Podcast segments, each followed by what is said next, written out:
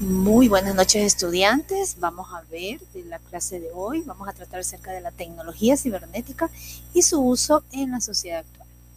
Empezaremos pues hablando del desarrollo de las tecnologías cibernéticas y de información con fines militares. El uso de las tecnologías de información y comunicación con fines militares se la conoce como guerra digital o ciberguerra. Esto significa pues llevar una guerra dentro del ciberespacio o mundo virtual. En el libro de los fundamentos de la guerra cibernética por el autor Stringwell Film, define que el ciberespacio es el ambiente en que la información digitalizada es comunicada por redes computarizadas.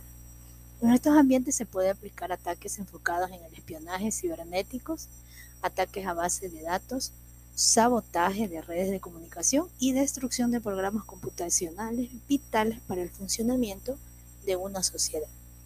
Existen numerosas noticias de crímenes cibernéticos hoy en día. Robo de identidades, espionaje de información, personal vía electrónica, control remoto de computadoras personales y virus que modifican o borran información privada. Esta es una pequeña muestra de lo que es la ciberguerra.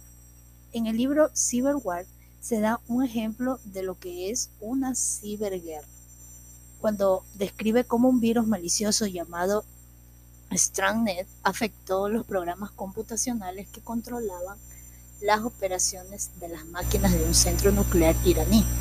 La maquinaria de este centro terminó descompuesta y el, y usado por fabricar bombas nucleares que quedó inutilizado. Una característica de los ataques cibernéticos es que puede quedar en el anonimato ya que es totalmente complicado buscar a los responsables. Virus similares a String pueden ser desarrollados para hacer colapsar sistemas financieros, de transporte, de control de armas nucleares y misiles, los programas y redes que controlan drones y otro tipo de armamento tecnológico también pueden ser intervenidos por hackers informáticos para que ataquen a las propias naciones que los crean. Bien, entonces eso ha sido todo estudiantes. Eh, les agradezco por habernos escuchado.